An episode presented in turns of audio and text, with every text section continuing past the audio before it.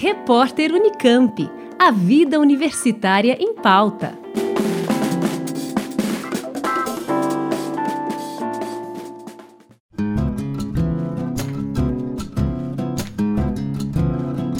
Quase 67 mil estudantes participaram da primeira fase do vestibular Unicamp 2020, que aconteceu no último domingo, dia 17 de novembro, em 30 cidades do estado de São Paulo e mais cinco capitais: Belo Horizonte, Brasília, Curitiba, Fortaleza e Salvador. Ao todo, as candidatas e candidatos concorreram a uma das 2.570 vagas oferecidas pela universidade nos seus 69 cursos de graduação sediados em Campinas, Limeira e Piracicaba. Segundo a Conveste, Comissão Permanente para os Vestibulares da Unicamp, o índice de abstenção no vestibular 2020 foi o menor dos últimos três anos, passando de 8,6% no ano passado para 8,27% neste ano. Faltaram à prova pouco mais de 6 mil candidatos que haviam se inscrito no processo.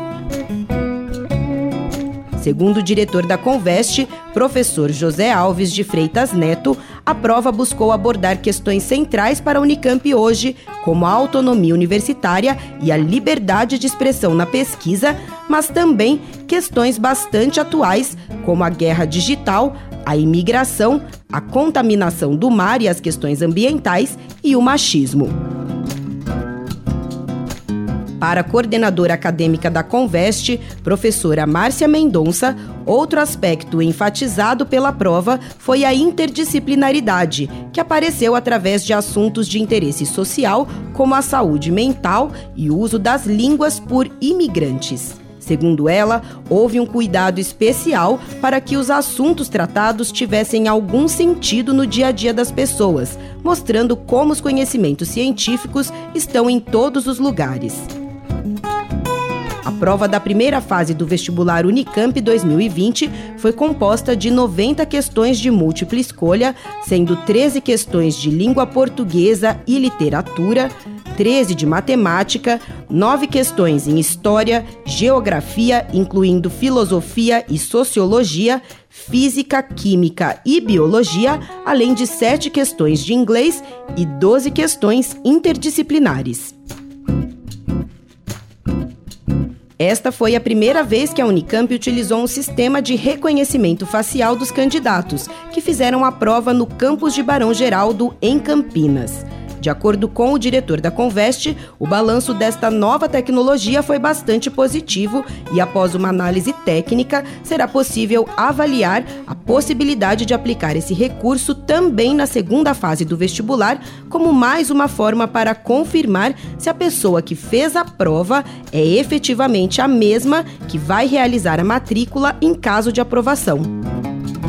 A divulgação do gabarito da primeira fase do vestibular Unicamp 2020 acontece no dia 20 de novembro, quarta-feira, na página da Conveste. Já a lista de aprovados para a segunda fase será divulgada no dia 9 de dezembro, juntamente com as notas de corte de cada curso e os locais de prova. Com informações de Bruna Moser, do portal da Unicamp, Juliana Franco para o repórter Unicamp. Rádio Unicamp. Música e informação de qualidade.